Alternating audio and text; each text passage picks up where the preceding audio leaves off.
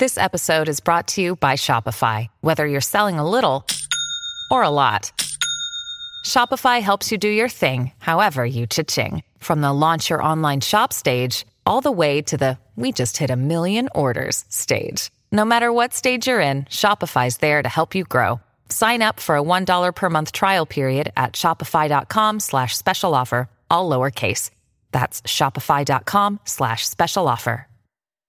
湖西市の小高い丘の向こう側およそ3キロ先に現場となった浜名湖畔があります。えそこからおよそ車で10分、こちら、捜査本部が置かれました湖西警察署です。えこちらの4階です。4階で今捜査本部が設置されて会見が開かれています。午後5時にこの捜査本部立ち上がりました。そこで事件の概要を発表しているというところです。その会見によりますと、少年の遺体が見つかったのは、湖西市新井町の浜名湖畔です。今月9日、釣り人からの通報で浜名湖畔にうつ伏せで少年の遺体が浮いているのが見つかりました。県警は遺体の状況などから何者かに殺害された可能性が高いと判断し、殺人事件とみて捜査本部を設置しました。まもなくこの捜査本部の会見が開かれ始めて1時間を経過しようというところになりますが、そこで入ってきた情報です。県警によりますと死亡したのは袋井市に住む中国籍の斉藤宇川さんこと宋宇川さん17歳と発表しました。中国籍の通信制の高校生という情報も入ってきています。17歳です。そして司法解剖はすでに終わっています。司法解剖の結果、死後1週間経過していて、死因は何らかの方法により溺死させられ、遺体には複数の皮下出血があるということです。ここまでの足取りですが、家族によりますと斉藤さんは今月4日の午後7時頃、遊びに行くと家族に言って自宅を出た後、行方がわからなくなり、7日に家族が捜索願いを出していたということです。斉藤さんが自宅を出た翌日2月5日未明に浜松市内の知人宅に複数人といたことまでは分かっているという情報です。警察はその複数人に事情を聞いているというところです。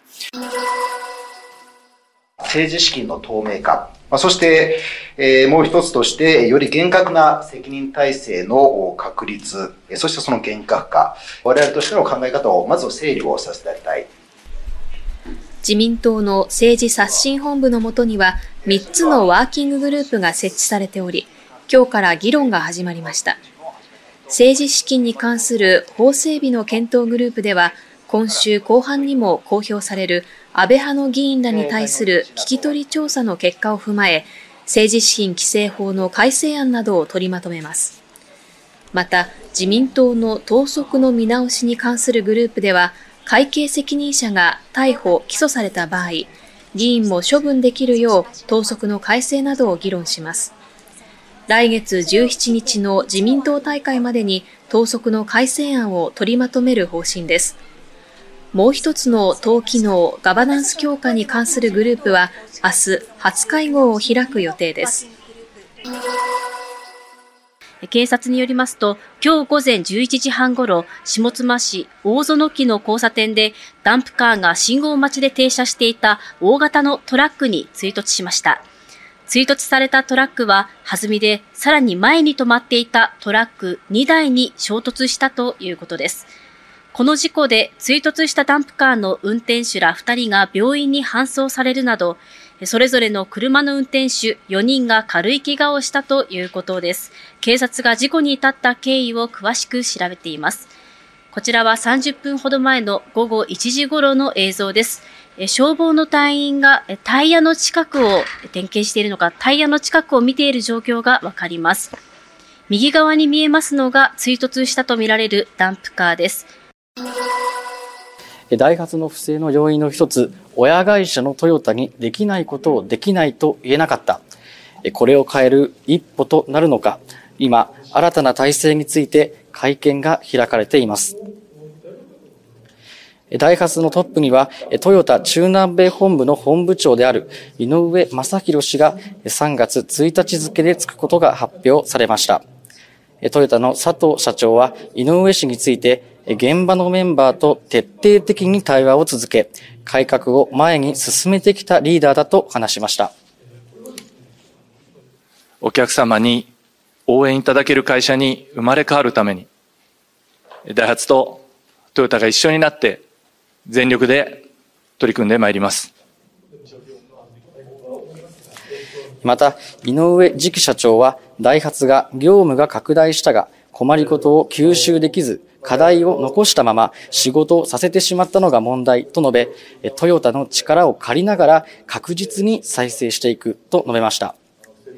関係者からは、ダイハツが自発的に変革できないから、トヨタ主導で体制を決める、決めざるを得ないという声も出ていて、今後、ダイハツがいかに自発的に生まれるかが、生まれ変われるかが課題となっています。!ATM での携帯電話は使っちゃダメでしょ。え？そうなの？それですよ。ダメなの？それで完璧にやっちゃうんだから。